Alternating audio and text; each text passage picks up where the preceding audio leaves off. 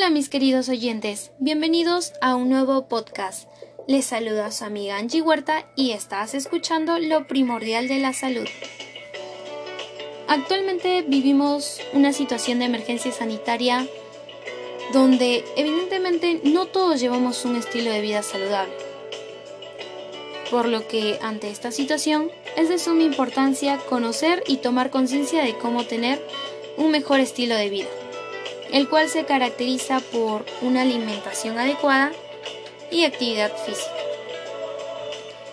Siendo este el tema a tratar, en este enriquecedor episodio tendrás la oportunidad de conocer información relevante sobre la importancia de una adecuada alimentación.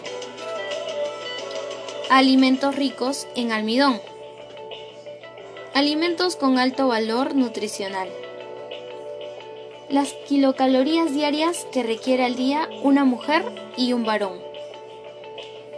Recomendaciones para el cuidado y consumo de alimentos nativos de nuestra región. Y por último y no menos importante, la importancia de la actividad física. En primer lugar, debemos de conocer la importancia de una adecuada alimentación ya que los alimentos proporcionan al organismo los insumos que necesita para funcionar bien. Si estos no son los adecuados, ocasionan problemas en determinados órganos que pueden afectar a los demás. Debemos saber que las claves para llevar una alimentación saludable es protegernos de la malnutrición y enfermedades. También que los hábitos alimentarios sanos comienzan en los primeros años de vida. Por otro lado, una alimentación no saludable es uno de los principales factores de riesgo para la salud en todo el mundo, junto con la falta de actividad física. Sumado a esto, la discordancia de la ingesta calórica con el gasto calórico. Ahora mencionaré principios básicos de una alimentación sana. Come frutas, verduras, legumbres, frutos secos y cereales. Consume 5 piezas de frutas y hortalizas al día. Evita las grasas industriales de tipo trans, ya que no forman parte de una dieta sana. A partir de ello, se debe de incluir alimentos ricos en almidón en nuestra alimentación sana. Se preguntarán, ¿qué es el almidón? Pues es el hidrato de carbono complejo o de absorción lenta en la dieta humana. Este almidón se absorbe para cumplir su función de aportar energía en forma de calorías, lo que es se puede encontrar en algunos alimentos como la papa, que contiene 20,13 gramos de este contenido. El camote, que data de 26 gramos de carbohidrato. La yuca y la quinoa. En efecto, la quinoa contiene 69 gramos de carbohidrato. Es de suma relevancia resaltar dos puntos importantes. El primero que la mayor cantidad de almidón la encontramos en los tubérculos. Los minerales recomendados para mantener una buena salud los tiene la quinoa en mayor cantidad. Además, considerando la información de FAO, la quinoa supera a otros cultivos en el caso de lisina. La lisina es un aminoácido esencial que no produce el ser humano, por lo que es de relevancia consumir dicho alimento. Por consiguiente, el consumir alimentos con alto valor nutricional nos permitiría evitar la desnutrición, el sobrepeso y la obesidad.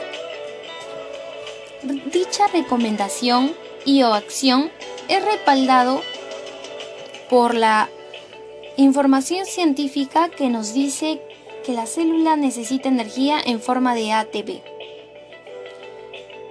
para que el ser humano realice sus funciones vitales. Esta energía la obtenemos de la glucosa presente en los alimentos tales como la palta, la gallina, el pescado, la beterraga, lugma, mandarina, harinas, eh, reitero, también la quinoa. Por lo que siempre debemos considerarlo en nuestro consumo diario. Ahora que ya conocemos la base de cómo llevar una alimentación saludable, es necesario conocer las kilocalorías diarias que requiere al día una mujer y un varón. En pocas palabras, las kilocalorías contenidas en los alimentos proporcionan energía al cuerpo para realizar diversas funciones corporales. Y un, y un desbalance de ello da como resultado la ganancia o pérdida de peso. Pero, ¿cuál es la cifra ideal? Para asesorar a las personas se ha creado una tabla que puede servir de guía, dependiendo de su edad, sexo y nivel de actividad física. Así en el caso de las mujeres, diferencian en tres grupos. Los adolescentes o las adolescentes de entre 14 y 18 años deberán consumir 1.800 kilocalorías diarias si son sedentarias, 2.800 si tienen una actividad moderada y alcanzar 2.400 en el caso de ser activas. Para las más jóvenes de entre 19 y 30 años deben de consumir 1.800 kilocalorías, siendo su vida sedentaria. 2.200 si tienen una actividad moderada y alcanzar 2.400 en el caso de ser personas activas. Por otra parte, las mujeres de la edad media, entre 31 y 50 años, se recomienda ingerir 1.800 kilocalorías en el caso de ser sedentaria. 2.000 para quienes tienen una vida moderada y no más de 2.200 para las activas. Si en las mujeres hay una cantidad de kilocalorías recomendada dependiendo de su edad y actividad física, entre los hombres sucede lo mismo. Así, la recomendación para los adolescentes de 18 a de 14 a 18 es de 2.000 kilocalorías diarias si son sedentarios. Alrededor de 2.400 si hacen ejercicio moderado. O unas 3.200 para aquellos que son activos. Sin embargo, los más jóvenes, de entre 19 y 30 años, 2.000 calorías en vista que llevan una vida sedentaria. Un aproximado de 2.800 para los de moderadamente activos y sobre 3.000 para quienes hacen habitualmente actividad física. Para los varones de media edad, entre 31 y 50 años, la cantidad de kilocalorías data de 2.200 diarias, siendo su vida sedentaria. Unas 2.600 para quienes llevan una vida moderada y sobre 3.000 para quienes son activos. Estas cifras son orientadas y no quiere decir que haya que llevarlas al extremo. En todos los casos es posible llevar una alimentación saludable y equilibrada, y al moldarse al consumo recomendado. Lo importante es no pasar hambre y sobre todo consumir alimentos de todos los grupos de la pirámide alimenticia. Por todo lo anterior mencionado, es más que importante cuidar los alimentos de nuestra comunidad así como su producción y consumo. por lo que a continuación les presentaré algunas recomendaciones para su cuidado en nuestra comunidad, tales como promocionar los beneficios de consumir alimentos de tu comunidad o localidad, especialmente si son de origen orgánico. Evita el uso de pesticidas, fertilizantes, plaguicidas, sustancias químicas, así como otros recursos renovables en tus cultivos.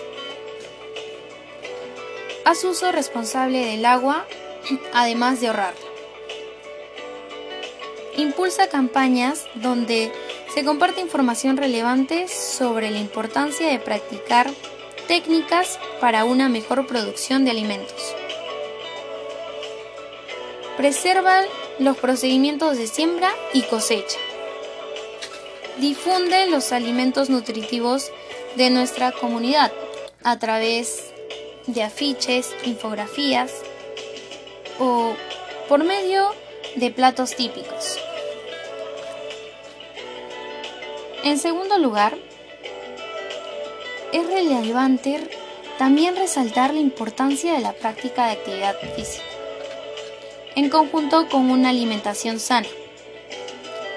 Recordemos que la actividad física nos permite mejorar las funciones cardiorrespiratorias y musculares, la salud ósea y el riesgo de sufrir ENT. Además de acompañar estas prácticas con actividades de relajación, puesto que nos dan la sensación de bienestar físico y fisiológico, lo que permite reducir el estrés, aliviar la ansiedad, mejorar el autoestima de la persona y las relaciones sociales. Dicho esto, Enseguida les brindaré recomendaciones para la práctica de actividad física y de relajación.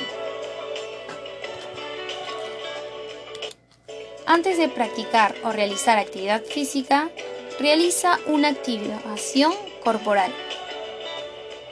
Practica actividad física diaria y en su mayor parte que sea aeróbica.